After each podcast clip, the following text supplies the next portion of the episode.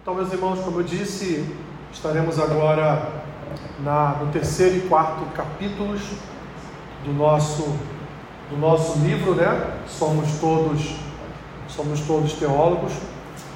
Se vocês, vocês, eu sei que vocês já fizeram isso, né? Já deram uma leitura em algumas partes do livro.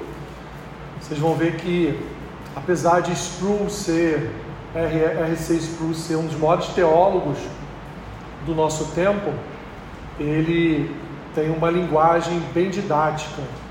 Não, ele não, ele não propõe uma comunicação é, muito, muito rudimentar, né? De forma que você leia e tem que reler e reler e reler para entender às vezes uma frase, né?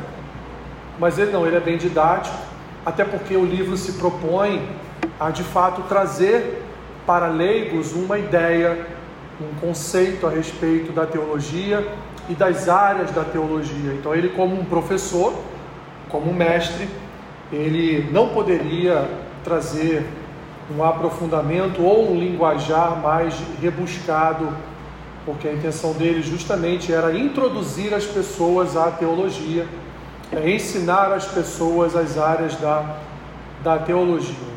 Vimos então na aula passada, vimos o que é teologia, vimos um pouquinho dos conceitos da teologia, para que, que serve a teologia e mais algumas outras coisas. Hoje então nós estaremos entrando propriamente é, de forma mais profunda na teologia sistemática e ainda que a gente esteja entrando já de forma um pouquinho, mergulhando um pouquinho mais fundo ainda assim nós ainda estamos nos aspectos introdutórios da teologia, porque quando falamos de revelação geral e revelação específica, nós estamos ali ainda, ainda nas noções introdutórias a respeito da, da teologia sistemática, ou seja, nós estamos ali firmando os nossos pilares para que a gente daqui a algum tempo venha compreender algumas ou as outras áreas da teologia. Então, o que nós estamos fazendo agora é firmando os nossos alicerces,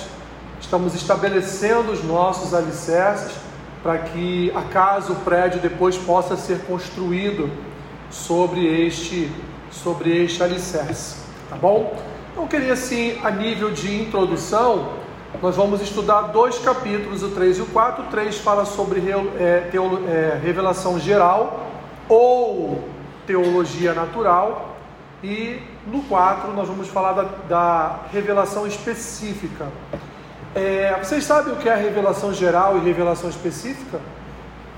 Ah, eu sei que vocês sabem. Os céus proclamam a glória de Deus e o firmamento anuncia as obras de suas mãos. Lembra desse salmo? Que salmo é esse?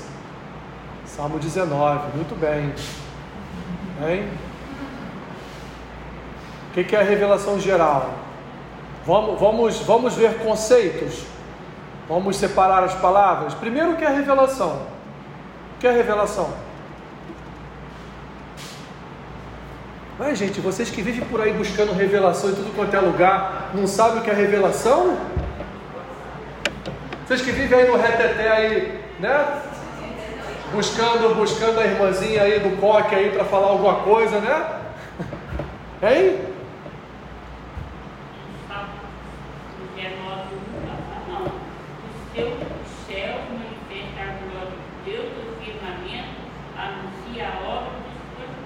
Salmo 19. Então, quer, quer a revelação? Revelação é algo que estava em oculto e é revelado. É, é, um, é um feixe de luz que mostra o que está acontecendo. É uma revelação. Vocês nunca viram novela na vida, gente? Graças a Deus, alguns não, muitos aí já viram, né? uma declaração. A, a Maria já está fazendo uma exegese ali do texto bíblico, né? Já está falando que é revelação segundo o texto bíblico, né? O dia e a noite é o que? É uma revelação, não é? Quando nasce o dia, o que está acontecendo? Está havendo uma revelação de quem? Do dia. E da noite é a mesma coisa. Então, revelação é o que? Algo que está em oculto e é revelado, né? E geral? Hein? O que é geral? Revelação geral. Vamos unir agora as palavras. Eu sei que vocês sabem, vocês estão com vergonha de responder. Né? Fala e ouve. Fala. Esse aí é a outra revelação. É. Mas a geral, o que, que é? Hein? A revelação geral é o que? É a obra da criação do Senhor. A natureza é a revelação geral de Deus. Entendeu? Então, o que é revelação geral? É aquilo que Deus tem colocado todos os dias diante dos nossos olhos. A natureza, o homem, é a revelação geral de Deus. Quando nós olhamos para a natureza, quando você olha para a natureza, você imagina o quê? Que foi o homem que criou aquilo ali? Veio da mente de um homem a criação da lua, das estrelas? Veio? Não, não veio. Ela veio do Senhor. Então ela é uma revelação geral. Geral por quê? Porque toda a humanidade está vendo, está diante dos seus olhos e ela não pode negar que por trás de toda esta criação há um ser divino. E vai negar de teimoso. Mas lá no fundo, no fundo, ele sabe que, ah, mas tá, explodiu lá um, né, a famosa teoria do Big Bang. Tá, tá bom, mas explodiu por quê? O que estava ali explodiu como? Como aconteceu? Não estou dizendo que foi assim, não, tá, pessoal? Só estou aqui pensando, raciocinando sobre uma teoria.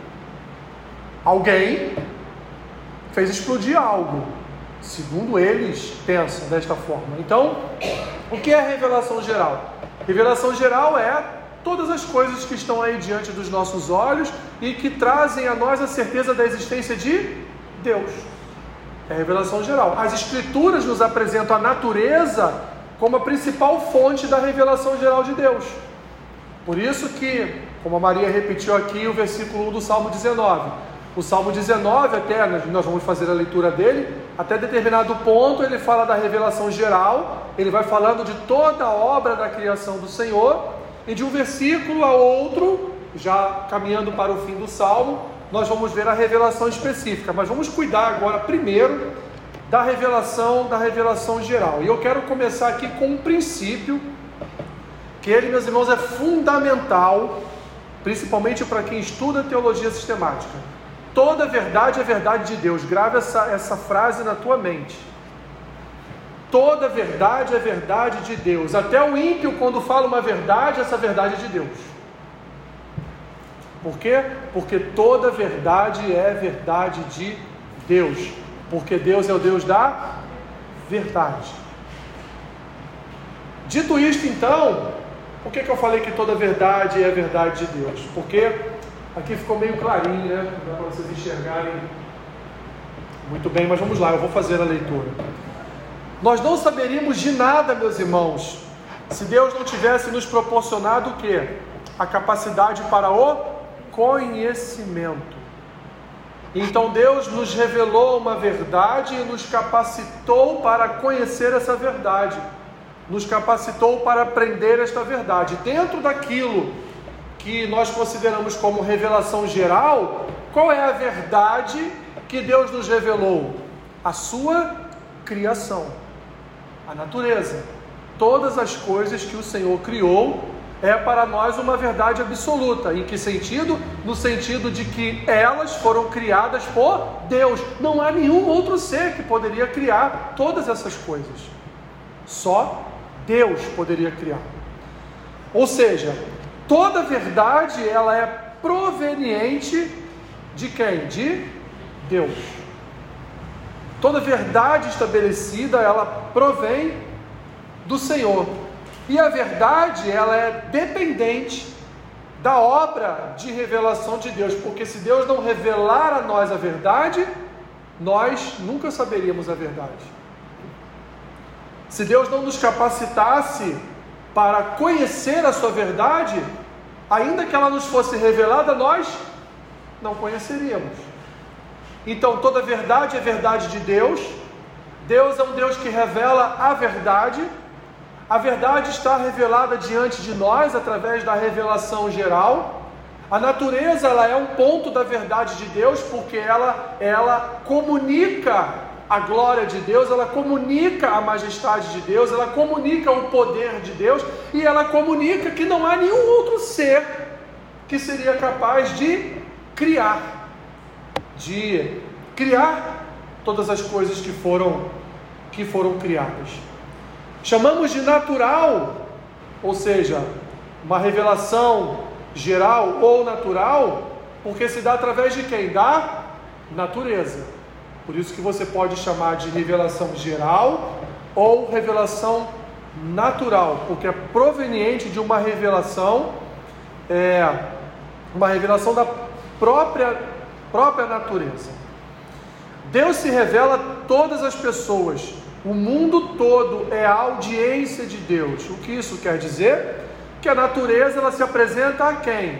Só a quem é cristão? Não. A natureza se apresenta a todos. Então abra aí o Salmo 19 aí na sua Bíblia. E olha o que ele fala até o versículo 6. Salmo 19.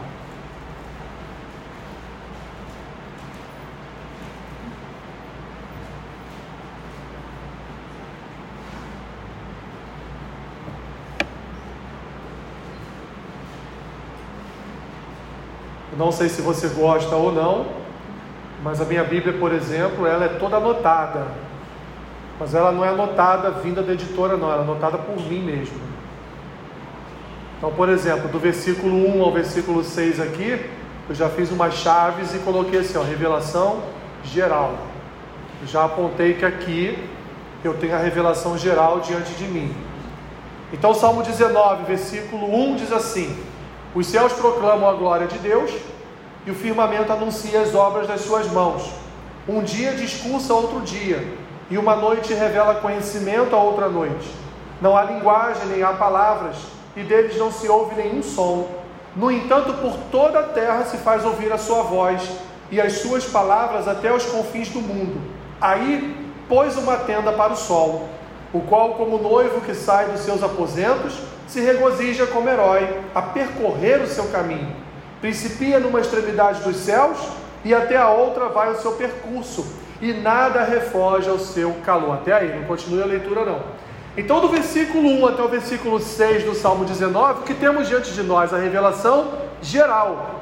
Agora, olha o que o salmista diz: é, a árvore, em algum momento, chama pelo teu nome, ô, ei, né? Ô, ô Márcio, ó, estou aqui, Deus me fez. A árvore faz isso? É o que ele diz aqui. A natureza, ela é a criação de Deus silenciosa. A natureza não se expressa em palavras, ela ali não diz, oh, estou aqui porque Deus me criou. Não, você olha para a natureza e sabe que foi Deus quem criou. O salmista vai dizer aqui que a proclamação da glória de Deus através dos céus e, e do firmamento é obra de quê? É obra das mãos do Senhor. Então ele está dizendo o que para quem lê o salmo? Ele está dizendo: olha, Deus através do céu e do firmamento se revela a nós. É isso que o salmista está dizendo. Deus está se revelando a nós. Como? Está nos chamando? Não. Como? Está batendo palma? Está. Ei! Não está. Ele fez o que? Ele criou todas as coisas e a sua criação chama a nossa atenção para quem é Deus. É isso que as Escrituras nos expressam através daquilo que conhecemos como revelação geral. Que Deus se manifesta, se apresenta ao homem em primeiro lugar através da sua criação.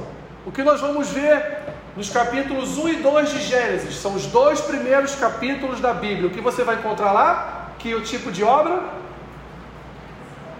A obra da criação. Você não vai encontrar em Gênesis 1 e 2, você já não, você não vai encontrar um contexto de uma palavra revelada. No sentido de, de que Deus escreveu algo ali para Adão já conhecer algo. Não, não tinha isso. Adão então foi o primeiro que reconheceu os atributos de Deus através da sua criação, através da sua revelação geral. Quando Deus então coloca ao encargo de Adão e de Eva controlarem ali, administrarem, governarem o jardim do Éden. Então, Adão, a cada passo que dava no jardim, o que ele via diante de si? Uma obra da criação do Senhor. Então, Adão foi ali o primeiro a de fato reconhecer que Deus se apresenta, embora Deus se apresentasse a ele também através do chamamento, de uma palavra, né, de fazer ele ouvir a voz do Senhor, mas no primeiro momento Deus se revela ali através da sua da sua criação, da sua obra. Ok? Romanos capítulo 1. Vamos lá para o Novo Testamento.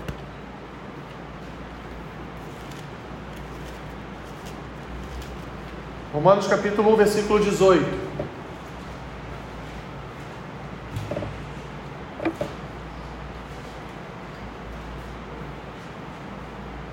Romanos capítulo 1, versículo 18.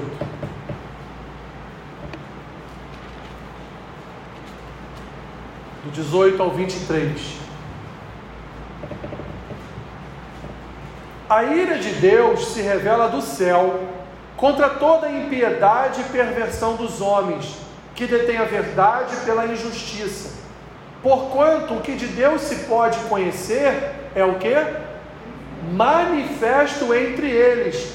Manifesto porque Deus lhes manifestou. O que, que Deus lhes manifestou? Ele vai dizer no 20 porque os atributos invisíveis de Deus, assim o seu eterno poder, como também a sua própria divindade, claramente se reconhecem desde o princípio do mundo, sendo percebidos pelo quê? Por meio das coisas que foram criadas. O que qual o nome disso aqui? Revelação geral. Então Paulo recebeu do Espírito uma inspiração para escrever em sua carta aos Romanos que, olha, vocês romanos que pecam contra o Senhor, o texto vai continuar. Vocês romanos que escolheram é, estátuas com aparência de quadrúpedes, de répteis, para servir, para chamar de Deus, vocês estão negando a existência de Deus, por quê? Porque Deus se revela através da obra da sua criação. Então vocês são o que? Indesculpáveis. Porque toda a criação está diante de vocês, e essa estátua de réptil que você criou para dizer que é Deus, não foi ela que criou a natureza. Não foi ela. Isso que Paulo está dizendo. Ele continua no 21. Porquanto, tendo conhecimento de Deus, não glorificaram como Deus, nem lhe deram graças, antes se tornaram nulos em seus próprios raciocínios, obscurecendo-se-lhes o coração insensato, inculcando-se por sábios, tornaram-se loucos e mudaram a glória do Deus incorruptível em semelhança da imagem de homem corruptível, bem como de aves, quadrúpedes e répteis. Ou seja, não só imagens de aves, quadrúpedes e répteis, mas imagens também de homens corruptíveis. Então o que Paulo está dizendo aqui? Vocês estão trocando a glória do Senhor por imagens. Essas imagens não têm boca e não falam, têm olhos e não veem, têm ouvidos e não ouvem, e são incapazes de criar o que Deus criou. Então vocês são indesculpáveis, porque toda a obra da criação está diante de vocês. Vocês não têm como dizer que não há Deus. Vocês não têm como dizer, ah, ninguém nunca me falou de Deus. Não, as coisas estão diante dos vossos olhos. O pessoal diz, não enxerga porque não quer. Isso então que Paulo, não só o Salmo 19, mas também Romanos, e tem outros textos que vão falar a respeito da revelação geral, que vão falar a respeito dos atributos de Deus, do caráter de Deus manifesto ali na sua criação, na obra da sua, da sua criação. Falamos um pouco então de revelação geral E agora vamos falar de teologia natural, é, bem rapidamente também. O que é teologia natural? Temos a revelação geral e temos a teologia natural. As duas são a, são a mesma coisa? Não, não são. Por quê? Porque a revelação geral, como diz ali, ou natural, é o que Deus faz, ou seja, a sua criação é a sua revelação geral. E teologia natural é o que? Teologia é, na verdade, o que os homens fazem com a revelação geral ou natural, ou seja, o homem forma da revelação geral uma teologia natural, ou seja, o homem ele aplica a revelação geral. O que, que eu estou fazendo aqui nesta noite? Estou aplicando aquilo que Deus revelou através da natureza, estou aplicando na forma de um conceito teológico, dizendo para vocês: Deus criou todas as coisas. Isso é teologia. Então eu estou extraindo do conceito de revelação geral, estou extraindo um conhecimento, estou extraindo uma aplicação, estou extraindo um ensino, e qual é este ensino? É o ensino que nos diz que Deus é o Criador de todas as coisas. Eu passo então a aplicar aquilo que a gente chama de teologia natural. Lembra o que significa a palavra teologia? Vê se vocês lembram a aula passada. É o que? estudo de Deus, conhecimento de Deus. Então, o que é teologia natural? É conhecer a Deus através de quê? Através da sua revelação geral, através da natureza. Perceberam a diferença entre revelação geral e teologia natural? Revelação geral é a criação, está aí diante de nós, estamos vendo, foi Deus que criou. A teologia natural é a aplicação a aplicação na forma de ensino de que Deus ele é o criador de todas as coisas. OK? Até aí OK? Dúvidas? Nenhuma? Nada? É? Oi? A teologia sobre o homem é o quê? A teologia natural é o homem aplicando a revelação geral de Deus, tá? É o homem ensinando que Deus é o criador de todas as coisas. É o estudo através da criação de Deus, é isso? Isso. Tá. É o estudo da criação de Deus. Teologia natural é o estudo de quê? Da revelação geral. Por isso que é teologia natural. Ou seja, é o conhecimento de Deus através da sua criação, através da natureza. Uma é uma é conceito, a outra é aplicação do conceito. Entendeu? Ok? Partindo então da revelação geral, nós temos é, dois outros conceitos. Temos a revelação geral imediata e temos a revelação geral mediata. Vamos, vamos novamente para, para, para as palavras. Já vimos o que é revelação geral, o conceito. E agora então, qual é o conceito de imediato? O que é algo imediato? Que acontece naquele exato momento, é algo que, que acontece ali, ele é imediato, não tem nenhum hiato, né? Ele acontece ali de forma repentina, então é algo imediato. Então o que vem a ser a revelação geral imediata, né? É, no início do livro Institutas da Religião Cristã, Calvino afirma que o conhecimento de Deus ele é inato na consciência do homem. Isso se chama o que? Revelação geral imediata. Vou explicar. É, Calvino está dizendo que todo homem, é, minhas irmãs, quando eu falo homem, é de uma forma, é um conceito de humano, tá? De uma forma geral, para ninguém se ofender, né? Porque hoje a gente vai nos lugares e falar bom dia a todos e a todas, né? É por isso que eu ponho sempre lá no grupo, bom dia, boa tarde, boa noite, igreja. Aí não tem, né? Aí daqui a pouco vai um homem dizer assim, é, mas igreja é feminino, Aí não tem como falar igreja, né? Enfim, é,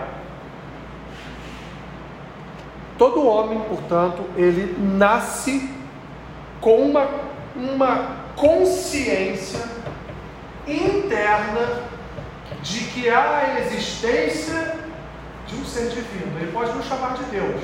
Vamos chamar aqui de um ser divino. Vamos dar um exemplo? É... Deixei exemplo na cabeça, mas ele fugiu. Então vou aqui pescar, pescar outro exemplo. E vou usar o exemplo do pecado, que é o melhor de todos. O que, os nossos filhos fazem quando são bem pequenininhos ali? Não tem entendimento de nada, absolutamente nada. Quando você diz, olha, é, você não pode encostar o dedinho na tomada, o que, que ele vai fazer? Ele vai buscar a tomada para encostar o dedo na tomada. Né? O que, que é isso? Isso é natureza adâmica na vida dele. Ou seja, ele quer infringir uma regra, já é, já é ali indícios que de fato há no coração dele essa natureza, essa natureza adâmica.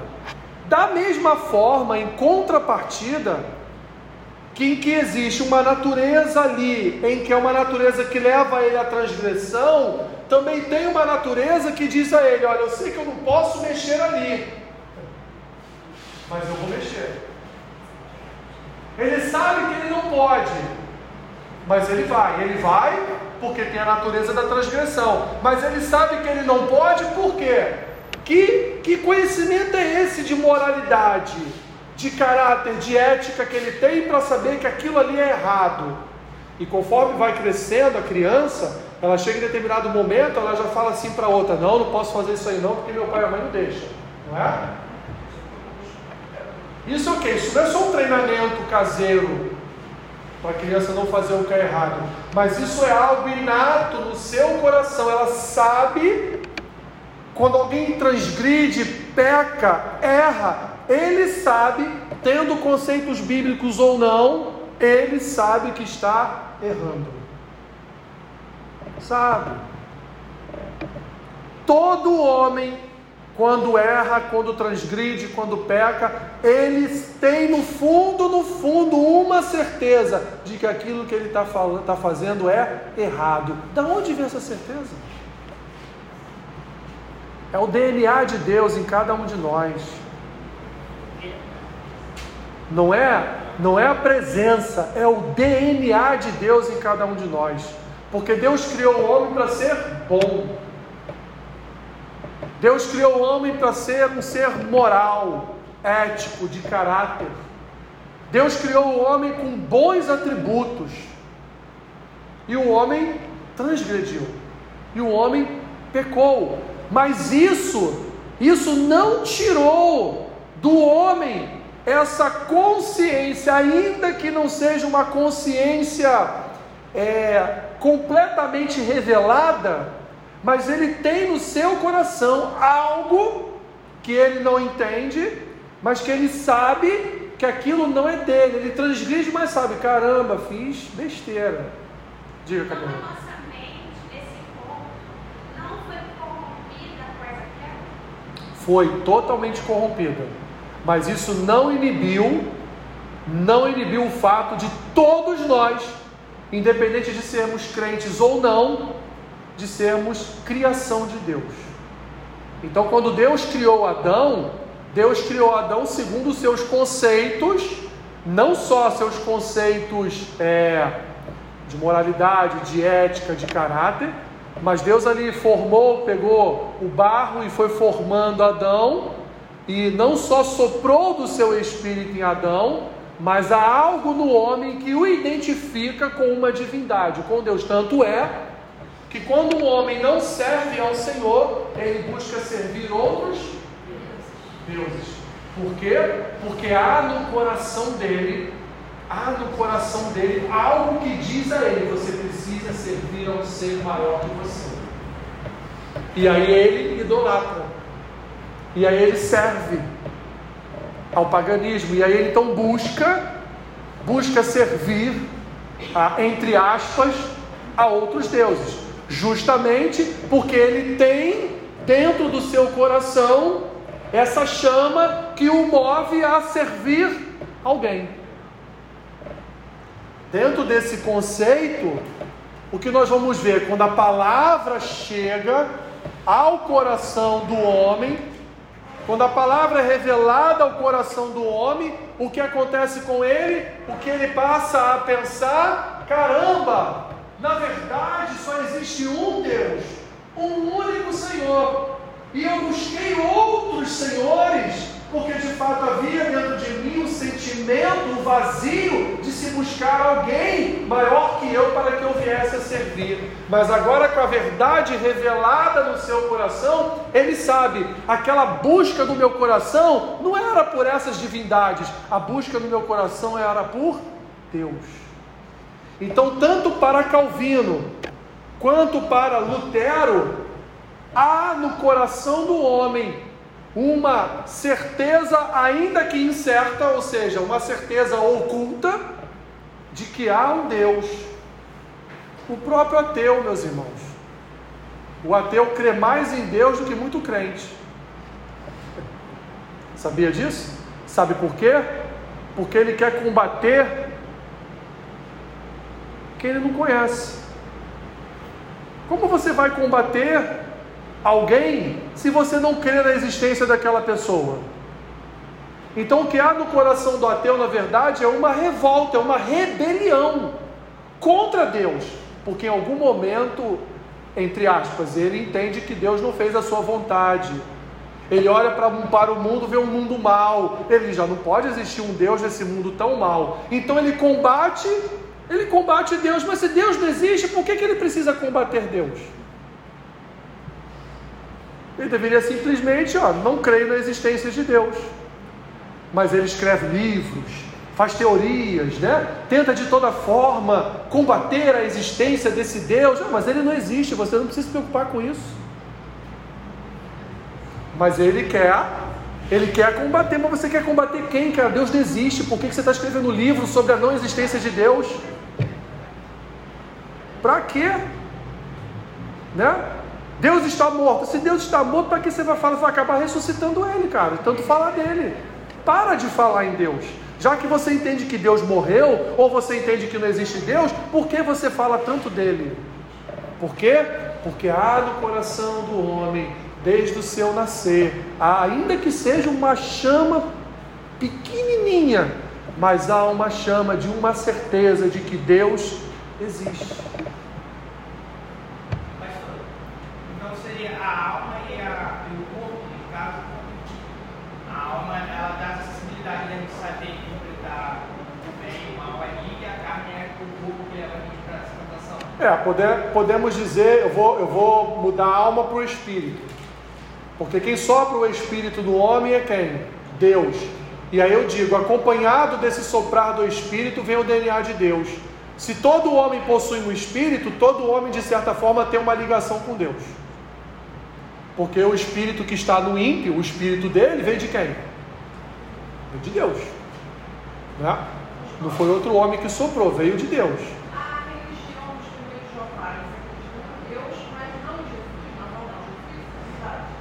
É, aí é, é, Vamos lá, eles. Eles creem e não creem. Né? É, porque, para eu falar para você sobre testemunho de Jeová, vou ter que explicar várias coisas entendeu? Que não é. Aliás, foi até bom você tocar nesse assunto, porque eu acho que é em junho, eu tenho que ver lá na agenda. Em junho nós vamos ter uma, uma imersão, num sábado, falando sobre seitas e heresias. Vamos passar um sábado inteiro aqui, igual a gente sempre faz todo ano, falando sobre seitas e heresias. E aí os testemunhos de Jeová vão estar no nosso, entendeu? Vão estar no nosso, no nosso cronograma. Fala, Felipe.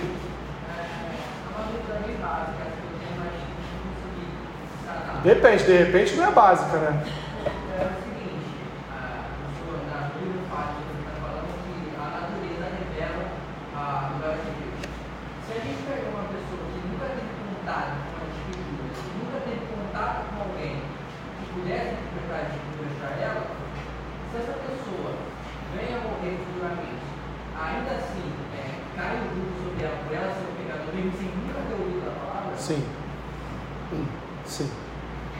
Escrituras dizem que nem os loucos errarão o céu. E a Escritura diz também que, como você falou, Deus se revela através da sua criação. Então, a partir do momento que eu sou de uma tribo lá do interior, lá de Madagascar, né? É, e nunca tive contato com nenhum missionário. E aí a gente precisa entender conceitos. Qual é a cultura deles? Para eles existe um Deus Sol, um Deus Lua, um Deus Estrela, mas porque o conceito para eles de Deus é aquele conceito ali da tribo. Então ele olha para o sol e ele sabe que não foi o homem que fez o sol. Ele sabe que foi uma divindade que fez o sol. Ele sabe. O conceito de Deus para ele é diferente para nós. Por quê? Porque a palavra, a revelação específica, não chegou até ele. Mas a geral está diante dele todos os dias. Então o que Paulo é porque vocês chegaram, já tinha feito a leitura do, do, do, do, do livro, né? O que, que Paulo diz lá em Romanos 1? A partir do versículo 18: Olha, vocês são indesculpáveis, porque Deus se revela em toda a sua criação. Então não tem desculpa de dizer, ah, eu não creio na existência de um Deus, eu não vou servir a Deus. Muito pelo contrário, Paulo depois vai dizer: eu vou criar imagens para mim de aves, quadrúpedes, répteis e do homem também para servir essa imagem, porque eu quero um Deus que eu possa tocar, eu quero um Deus palpável, eu quero um Deus que eu veja, né? Você é indesculpável, porque Deus se revela na sua criação. Deus já se revelou na obra da sua criação. Quando nós olhamos para o sol, para a lua, para as estrelas, para os animais, para toda a natureza, o que aquilo ali mostra para nós? Mostra a existência de um Deus que se revela através de toda a sua obra. Entendeu? Então, assim, é, isso não é pergunta básica, não, Felipe. Isso é uma pergunta que muitas pessoas fazem. Uma pergunta que gera dúvida mesmo. Como é aqueles que nunca ouviram a palavra, né? Eles têm meios de identificar Deus na revelação natural. É isso que o Salmo 19 diz, do versículo 1 ao 6, e é isso que Paulo diz em Romanos, capítulo 1, de 18 a 23, que o homem ele vai identificar Deus através da natureza. Então, aqueles a quem a palavra não foi revelada, eles tiveram uma outra fonte de revelação de Deus, que é a revelação geral ou natural. Tá bom? Lutero entendia que a lei moral de Deus está escrita no coração das criaturas, de forma que todos têm um testemunho do que é certo e errado. A partir do momento que a pessoa sabe o conceito de certo e errado, é por quê? Porque ela aprendeu isso na, na escola, aprendeu isso em casa? Não, é porque isso já está, já é inerente ao ser humano. Isso já nasce com ele esse conceito de certo e errado. Lembram lá da criança querendo colocar o dedinho na tomada. E a revelação geral imediata. Hein? É a revelação geral através da natureza. A natureza é uma revelação geral imediata. A imediata está dentro de nós. Ela imediatamente já fala ao nosso coração, ela é inerente ao homem e a mediata é a natureza, ou seja, a natureza. Por que, que é mediata? Porque a natureza ela media essa revelação de Deus, ela é um mediador. É como se a natureza é, é como se a natureza pregasse a Deus para nós. E ela prega.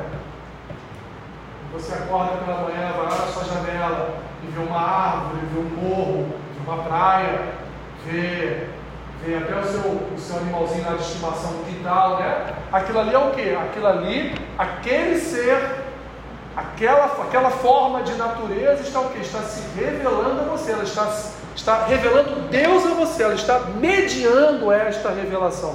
Por isso que se chama revelação geral de natureza mediata.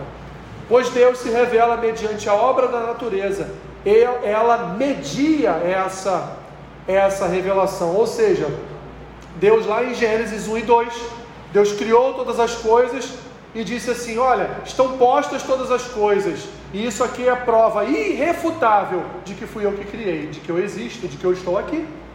É a prova. A revelação geral de Deus. Se nós, meus irmãos, não tivéssemos, voltando à pergunta do Felipe, se nós não tivéssemos a Escritura, Viveríamos enganados? Paulo diz em Romanos 1 que não. Por que não? Porque Deus se revela através da sua criação através da revelação geral mediata. Tá bom? Que vem aí da mediação, vem de mediador. Dúvidas em relação à revelação geral, teologia natural, mediata, imediata?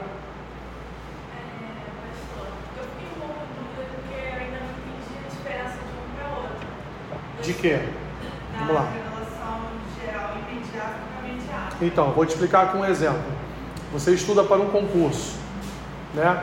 O que é a revelação geral? Revelação geral é o que você estuda nos livros.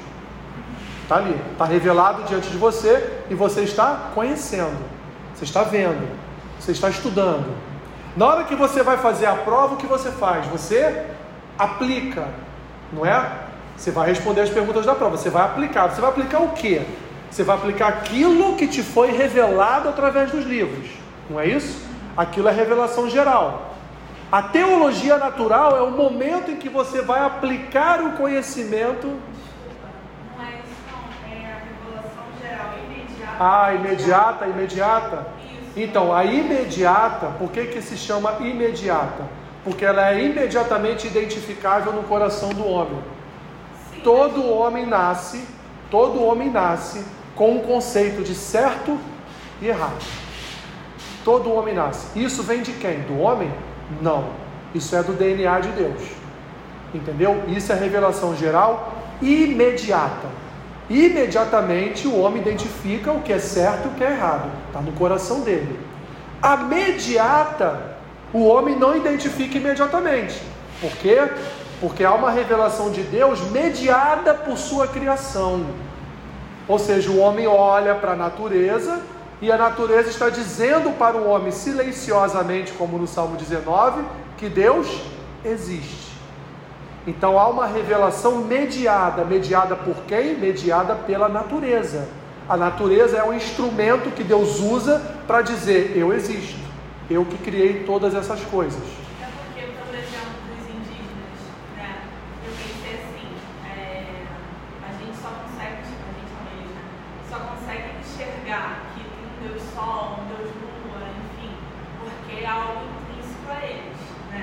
Não, eles conseguem, é, vamos lá, eles conseguem identificar nos, nos corpos celestes e na natureza, eles conseguem identificar que há uma divindade, há um ser divino, embora eles vão, vão dar nome, nome de deuses a cada, a cada forma né, que se apresenta diante deles, mas é, é por dois aspectos. Primeiro aspecto, o imediato, porque eles sabem que eles têm um conceito, mesmo um cara lá numa tribo indígena ele tem conceito de certo e errado, isso é impressionante. Ele tem um conceito de certo e errado. E a segunda coisa é, aquilo ali que eu estou vendo não é obra da criação de homens. Aquilo ali foi um Deus que criou. Entendeu? Então ele consegue identificar aqueles corpos celestiais é, como uma criação de um ser divino. Então ele, é, se eu não me engano, você iria chegar ao conceito de que ele teria então só uma revelação mediata e não imediata. Não, mas ele tem as duas. Por que, que ele tem as duas? Porque ele tem conceito de certo e errado, mesmo porque assim, vamos lá, Tamires, é, toda tribo, toda tribo indígena tem suas leis, tem suas regras. E de onde vem o conceito de lei e regra? Se ele nunca teve contato com o homem, para saber o que é certo e errado. Entendeu? Eles mesmos criam as suas, as suas condutas, as suas regras, eles mesmos criam. Por quê? Porque há no coração deles o conceito do que é certo e errado. O nome disso é o quê? Revelação geral imediata. Aí eles olham para a natureza e falam: pô, isso aí não é obra de homem, isso é obra de uma divindade, isso é obra de um Deus. O que é isso? Revelação geral imediata. Então eles têm as duas. Eles trabalham com as duas. O que eles não têm é isso que nós vamos ver agora. Entendeu? É isso aqui que nós vamos ver agora, é o que eles não têm. Então, esse conhecimento que eles têm de Deus é um conhecimento empírico. Entendeu? É um conhecimento de fato é, de observação. entendeu? Do que eles sabem. Sabem como? Sabem por causa de Deus. Sabem o que é certo e o que é errado, estabelecem regras na tribo, e depois, quando a gente vai partir para a religião, para o conceito da religião da tribo, eles vão dizer: existe um Deus que criou todas as coisas. Aí vai chamar de Deus Sol, Deus Lua, Deus Estrela, Deus, eles vão, vão dar nomes, porque aí também eles não têm a revelação específica para dizer que só existe um Deus, só existe um Senhor. Eles não têm esse conceito, entendeu? Eles não trabalham com esse conceito. Tá? Ah, você vai dizer, ah, então eles são idólatras. Não, porque eles não têm conceito de idolatria. Eles não sabem o que é idolatria. Eles não sabem. Entendeu? Então, para eles, aquilo ali é Deus. Ah, mas qual Deus? O Deus de Isaac? O Deus de Jacó? O Deus de Moisés? Não, eles nem sabem quem é Isaac, Jacó, Moisés. Não sabem nada disso. Entendeu? Aquele ali é o Deus, é o meu Deus. Tá? Deu para. Deu? Então vamos lá. Mais alguma dúvida sobre revelação geral? Não? Dou-lhe uma, dou-lhe duas, dou-lhe três. Revelação especial, então. O que é revelação especial? Ah, agora ficou fácil, né? Hein? Hum? Revelação especial é esse livro que está aí na tua cola aí, ó. É revelação especial. É revelação escrita. É Deus dizendo com palavras quem Ele é. E isso é revelação específica. E nós vamos encontrar a revelação específica, a revelação específica ou especial, aonde? Lá na continuação do Salmo 19. Abre aí de novo o Salmo 19.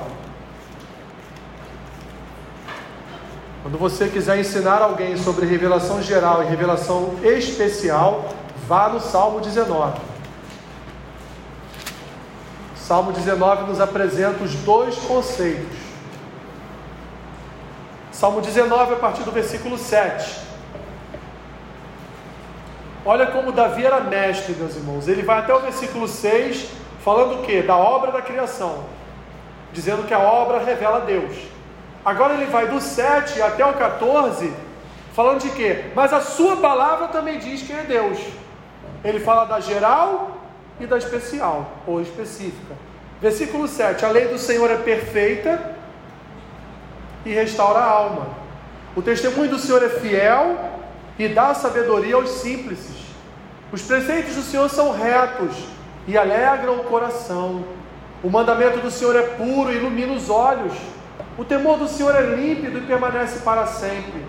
Os juízos do Senhor são verdadeiros e todos igualmente justos. São mais desejáveis do que o ouro, mais do que muito ouro depurado são mais doces do que o mel e destilados favos. Além disso, por eles se admoesta o teu servo em nos guardar a grande recompensa. Quem é que possa discernir as próprias faltas? Absolve-me das que me são ocultas. Também da soberba guarda o teu servo, que ela não me domine. Então serei irrepreensível e ficarei livre de grande transgressão. As palavras dos meus lábios e o meditar do meu coração sejam agradáveis na tua presença, Senhor rocha minha e Deus meu. Então Davi vai trabalhar do versículo 7 até aqui o versículo 9. Né? Eu fiz a leitura toda do Salmo para a gente ter um entendimento maior. Mas até o versículo 9, Davi vai trabalhar o que? Vai trabalhar a revelação especial ou a revelação específica. Ele vai dizer o que? Os mandamentos do Senhor são importantes para a nossa vida. A lei do Senhor é importante para a nossa vida. Deus não se revela só na natureza, Deus se revela também na sua lei, na sua palavra. Ele se faz conhecido, ele se dá a conhecer ao homem através da sua da sua palavra. E aí você pode depois ir lá em Romanos 10, 14, Salmo, todo o Salmo 119 fala o que? Fala da palavra do Senhor. Todo o Salmo 119 trabalha com esse conceito de palavra revelada. A carta de Paulo a Timóteo, a segunda carta de Paulo a Timóteo, no capítulo 3, que Paulo fala a Timóteo, fala a respeito da Escritura, fala a respeito da palavra, que Timóteo não deveria se desviar da palavra, deveria pregar a palavra, falar da palavra, ensinar na palavra, exortar a palavra, corrigir a palavra, e depois ele justifica para que o homem venha a ser um homem justo, venha a ser um homem reconhecidamente justo diante de toda a congregação, diante de toda a sociedade, Porque a palavra, de fato, é que transforma o homem. E é a palavra, meus irmãos, que mostra o plano de Deus para a redenção do homem. Por exemplo, a natureza não fala de Cristo, fala? Qual o dia que uma árvore falou com você que Deus um dia enviaria o Filho de Deus, o seu filho, e salvaria? Não fala. A, a revelação geral, meus irmãos, ela não fala de encarnação, de cruz e de ressurreição. Ela não fala de vida eterna. Muito pelo contrário, as próprias Escrituras dizem que tudo que nós conhecemos hoje como mundo, isso tudo estará acabado. Porque a nova Jerusalém descerá do céu para buscar a sua noiva, para buscar o seu povo, o povo que habitará nessa nova terra, nessa nova Jerusalém. Então, todos esses conceitos que nós temos de, de natureza, tudo isso um dia vai acabar, porque nós nem fazemos ideia de como será essa nova Jerusalém. Só sabemos lá que Jesus está preparando as moradas, mas não sabemos muito bem como se vai dar isso, né? o galardão, o que cada um vai fazer na Nova Jerusalém, como será essa presença permanente de Deus diante de nós. As Escrituras dizem que não haverá sol, porque o próprio Senhor Jesus iluminará a Nova Jerusalém. Ele, o sol da justiça, vai ser fonte de toda iluminação da Nova Jerusalém. Então, assim, são conceitos que estão além do nosso entendimento, além da nossa razão. Nós não sabemos mensurar como vai ser isso. Nós não sabemos identificar como isso vai se dar. É, cremos pela fé. Mas a revelação especial ou específica, ela então fala para nós sobre o que? Fala sobre a encarnação de Cristo, fala sobre é, a sua vida, a sua obra, a sua morte, fala sobre sua ressurreição, fala sobre seu projeto de redenção, de salvação, fala, portanto, sobre o plano de Deus para a salvação do homem, o plano de Deus para a redenção do homem. A natureza fala disso? Não. Quem fala? A sua palavra. O que é então a palavra de Deus? Sua revelação especial.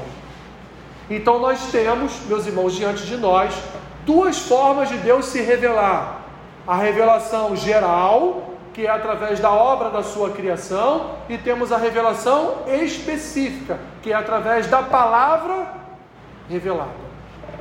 É através de um conceito, de um conceito de palavra. Como Deus se comunicava, meus irmãos? Deixa eu voltar aqui. Como Deus se comunicava antes de haver palavra? Ver se vocês são bons de Bíblia. Ah? Os profetas, mas lá, já lá, lá. Vamos lá. E antes dos profetas, como é que Deus se revelava? Oi? Sonho. Sonho. Milagres. Sonhos, milagres, mais o que?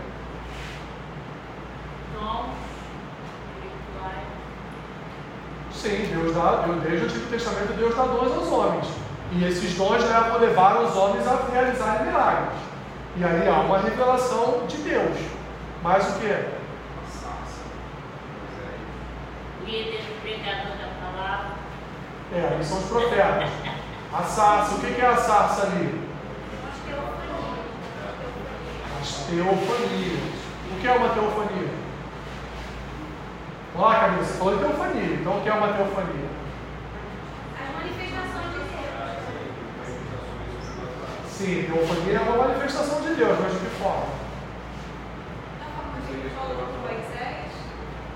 Não, a gente foi na sarça, né? Mas lembra lá de alguém que. Noé. Oi? Noé foi. Não, Noé também não. Noé não foi teofania. Mas Abraão teve um momento de teofania, lembra qual foi? Que chegaram, chegaram os homens de Deus lá, dizendo a Abraão que ele seria pai um ano depois? Então aquilo ali era o quê? Aquilo ali era uma teofania. Então o que é uma teofania? Teofania é, vamos lembrar? Tel, quem é Tel? Deus. Então ali é o que? É Deus na forma de um na forma corpórea, porque muitas vezes as teofanias você o, o, a pessoa, o personagem tocava, lembra de Jacó, que lutou com o anjo? Ali foi uma teofania. Jacó lutou com quem? Hã? É, lutou com o mas quem é esse anjo? Era Deus. É? E por que, que você acha que era Deus? Vamos lá. Por que, que era Deus? Quem te disse que era Deus? Quem disse para você que o anjo que lutou com Jacó era Deus? Hein? Lembra que Deus mudou o nome de Jacó? Para quê? Israel. Qual o significado do nome de Israel? Lutou com lutou com Deus. Então Jacó lutou com Cristo. Ali era uma teofania. Ali era Cristo lutando com Jacó. Aliás, lutando não, porque se Cristo fosse lutar com Jacó, né? Não era só um manco de perna que ele ia ter, né? Ia ser muito pior. Ali era Jacó tentando lutar com Deus.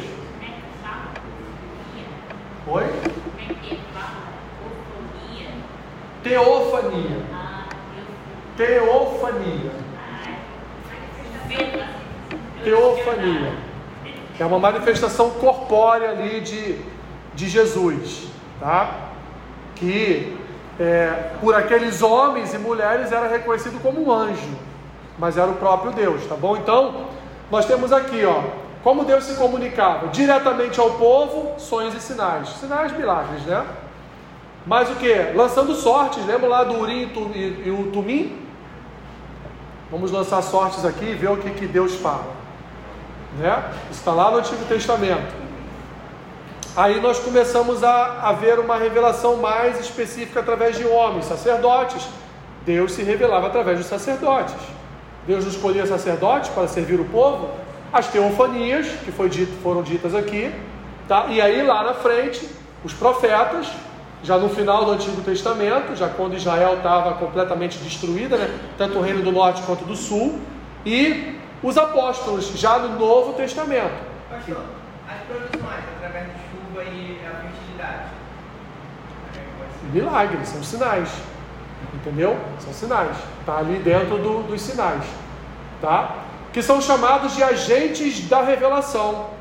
São agentes que Deus usou, os profetas e os apóstolos, Deus os usou para o quê? Para revelar a sua glória, para revelar a sua pessoa.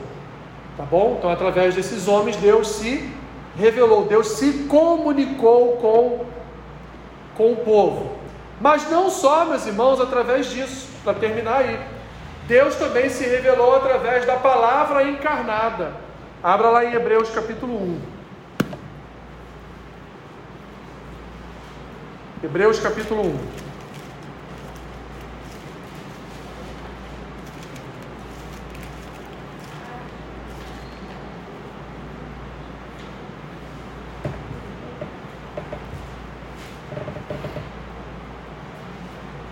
Hebreus capítulo 1, versículos 1 e 2. Achou Hebreus aí? Tem Hebreus na sua Bíblia? Tem que ter, né? Senão essa Bíblia aí.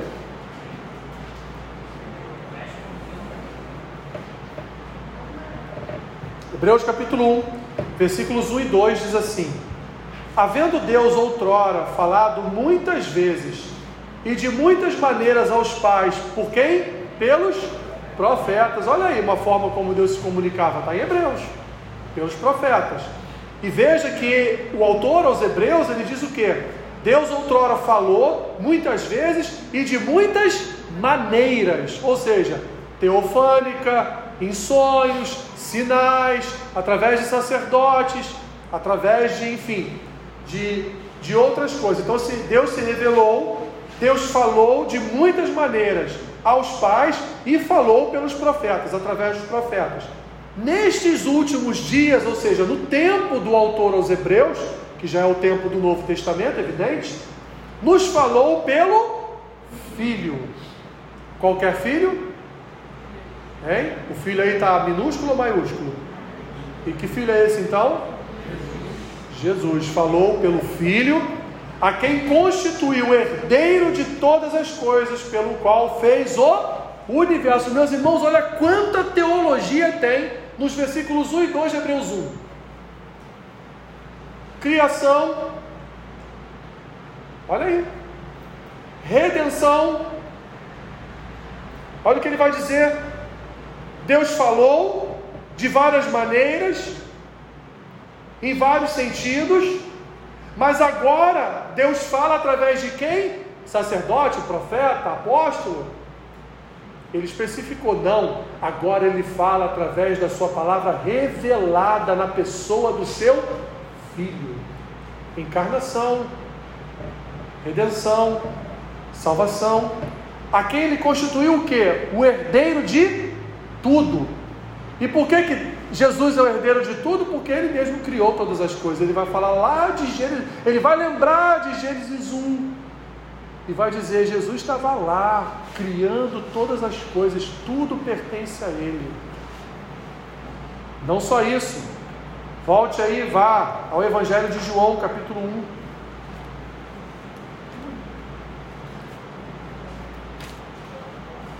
Havia uma grande luta no tempo de João, no tempo em que João escreveu a sua, a sua, o seu Evangelho em que os gnósticos diziam que Jesus não era divino. E aí João usou todo o evangelho para responder os gnósticos. E vocês vão ver que em todo o evangelho João sempre faz questão de identificar Cristo como Deus. Todo momento. E ele já no capítulo 1, ele já mete o pé na porta, né? Ele já entra, ele dá não é do tempo de vocês, não. Já dá uma tesoura de Júnior Baiano já no, no atacante. Já entra com tudo já em cima do. Ele já fala logo para os gnósticos assim, ó. No princípio era o verbo. E o verbo estava com Deus. E olha, gnósticos, que interessante. O verbo era o próprio Deus. O que é verbo, meus irmãos? O que, significa verbo? Hã? Palavra. Então olha o que João diz. No princípio Onde está o princípio? Onde está o princípio? Gênesis capítulo 1. Lá está o princípio. Então João está dizendo o que? Olha, vocês que não creem na divindade de Cristo, lá no princípio, em Gênesis 1, Jesus já estava ali. Então ele está dizendo, no princípio era o verbo. O verbo estava lá. O verbo estava lá e estava com Deus. E ele vai completar para deixar os gnósticos mais furiosos ainda. E o Verbo era o próprio Deus. Ele estava no princípio com Deus. Todas as coisas foram feitas por intermédio dele. E sem ele nada do que foi feito se fez. A vida estava nele, e a vida era a luz dos homens. A luz resplandeceu nas trevas, e as trevas não prevaleceram contra ela. Quando que a luz resplandeceu nas trevas? No nascimento de Cristo, na morte de Cristo, na ressurreição de Cristo, a luz resplandeceu nas trevas. E aí então ele vai aqui contar a história, a história do testemunho de, de João Batista, e lá no versículo 14 ele vai completar e vai resumir o que ele quis dizer. E o Verbo se fez carne e habitou entre nós, cheio de graça e de verdade, e vimos a sua glória glória como do unigênito do Pai. Então, meus irmãos, quem é a palavra? Jesus é a palavra. Quando nós lemos as Escrituras, quando nós lemos a palavra, nós estamos lendo a Cristo. Nós estamos recebendo de Cristo a sua revelação, estamos recebendo de Cristo a sua identidade, estamos recebendo de Cristo o seu conhecimento. Resumindo, o que é então Revelação geral. Temos a revelação geral partindo da onde? Da natureza. Pastor, só para é, essa palavra que ele fala ali é, é a palavra logos, né? Que é a palavra, é a sabedoria. Logos. Tudo numa só. Né? Tudo numa só. No português a gente é bem específico cada Não, palavra. não tem como, com, é, não tem como comparar o grego ao português. O grego, uma palavra normalmente significa uma coisa, né? No grego, uma palavra significa várias coisas, normalmente, né? É, quando ele usa ali a palavra nova para Jesus, ele está resumindo bastante Sim. Sim, exatamente. Por isso que, que ele é, como, como João, o próprio João vai dizer, o princípio e o fim, né? O alfa e o ômega. Você nunca vai dizer que o homem é o alfa, nem o ômega. Só Jesus é o princípio e o fim. Só Jesus é o Logos. Só Jesus é a encarnação do Logos. Só Jesus é a palavra. Que palavra? É qualquer palavra? Não é o Logos. Que Logos é esse? É sabedoria completa. É Jesus revelado. Então Jesus ele é o Logos, ele é a palavra, ele é a sabedoria, ele é o conhecimento, ele é todas as coisas. Algo importante que eu não falei com vocês. É, se mostrar no livro de vocês. Ai meu Deus, esqueci o nome. A idade, a idade já bateu, já começou a vir, a vir o esquecimento, né? É, existe um conceito que muitas pessoas dizem: ah, Deus está naquela árvore, Deus está nos animais, Deus está no mar. Não, meus irmãos, isso é heresia, tá? Isso é heresia. Gente, está na ponta da língua a palavra e eu não, não lembro. Mas enfim, depois eu coloco lá no grupo. É, isso é heresia. Deus não está na árvore. A árvore revela Deus. Deus não está no seu cachorrinho seu cachorrinho revela que ele foi criado por Deus. Mas Deus não está ali. Deus está onde? Deus está no homem. Nós somos a habitação de Deus. Uma árvore não é a habitação de Deus. O mar não é a habitação de Deus. Podemos estender aquele conceito quando as escrituras dizem que Deus ele não está no templo, né? Ou no, no lugar feito por mãos humanas. Ele não habita em templos, ele não habita em lugares feitos por mãos humanas. Deus não habita na natureza, a natureza revela Deus. É diferente. Ok? É completamente diferente. Eu vou lembrar o nome, o nome disso e coloco lá no grupo para vocês depois. Tá bom? Então, assim, para deixar bem claro. Então, a revelação geral parte de quê? Da natureza, da obra da criação de Deus. E a revelação específica parte da palavra, da forma que Deus se utilizou para se comunicar diretamente com o homem, através da palavra, que ao longo de séculos e séculos e séculos foi sendo revelada de várias formas: sinais, sonhos, teofanias, milagres, profetas, apóstolos e um livro um livro. Oi? Não, Shekinah é a glória de Deus. A glória de Deus que, que desce, a habitação de Deus. Então, através da sua, da sua palavra. E a sua palavra, ela parte de quem? Do seu Criador, de Jesus. Então, Jesus é a própria palavra. Repito, quando estudamos as Escrituras, estamos ali estudando o próprio Senhor Jesus, estamos conhecendo o próprio Senhor Jesus. Por isso, que Davi vai dizer no Salmo 119 para guardarmos a palavra no nosso coração para não pecarmos contra Deus. Porque quanto mais nos enchemos da palavra, mais nos guardamos de estar cometendo pecado. Quanto mais nos enchemos das Escrituras, mais nos enchemos da presença do Logos, mais nos enchemos da presença do Verbo, mais nos enchemos da palavra do Senhor, mais nos enchemos de Cristo, mais nos enchemos do Espírito Santo. É dessa forma que funciona. Da mesma forma, em contrapartida, quanto, quanto menos lemos a palavra, mais nos aproximamos da queda, mais nos aproximamos do pecado, porque, meus irmãos, só a palavra nos separa, só a palavra nos santifica, só a palavra nos transforma, só a palavra nos regenera, só a palavra nos guarda de todo o mal, só a palavra que impede-nos de pecarmos contra o Senhor. Ok? Dúvidas? Nenhuma? É isso? Até que hoje vocês fizeram bastante pergunta. Né? Até que hoje foi Deus.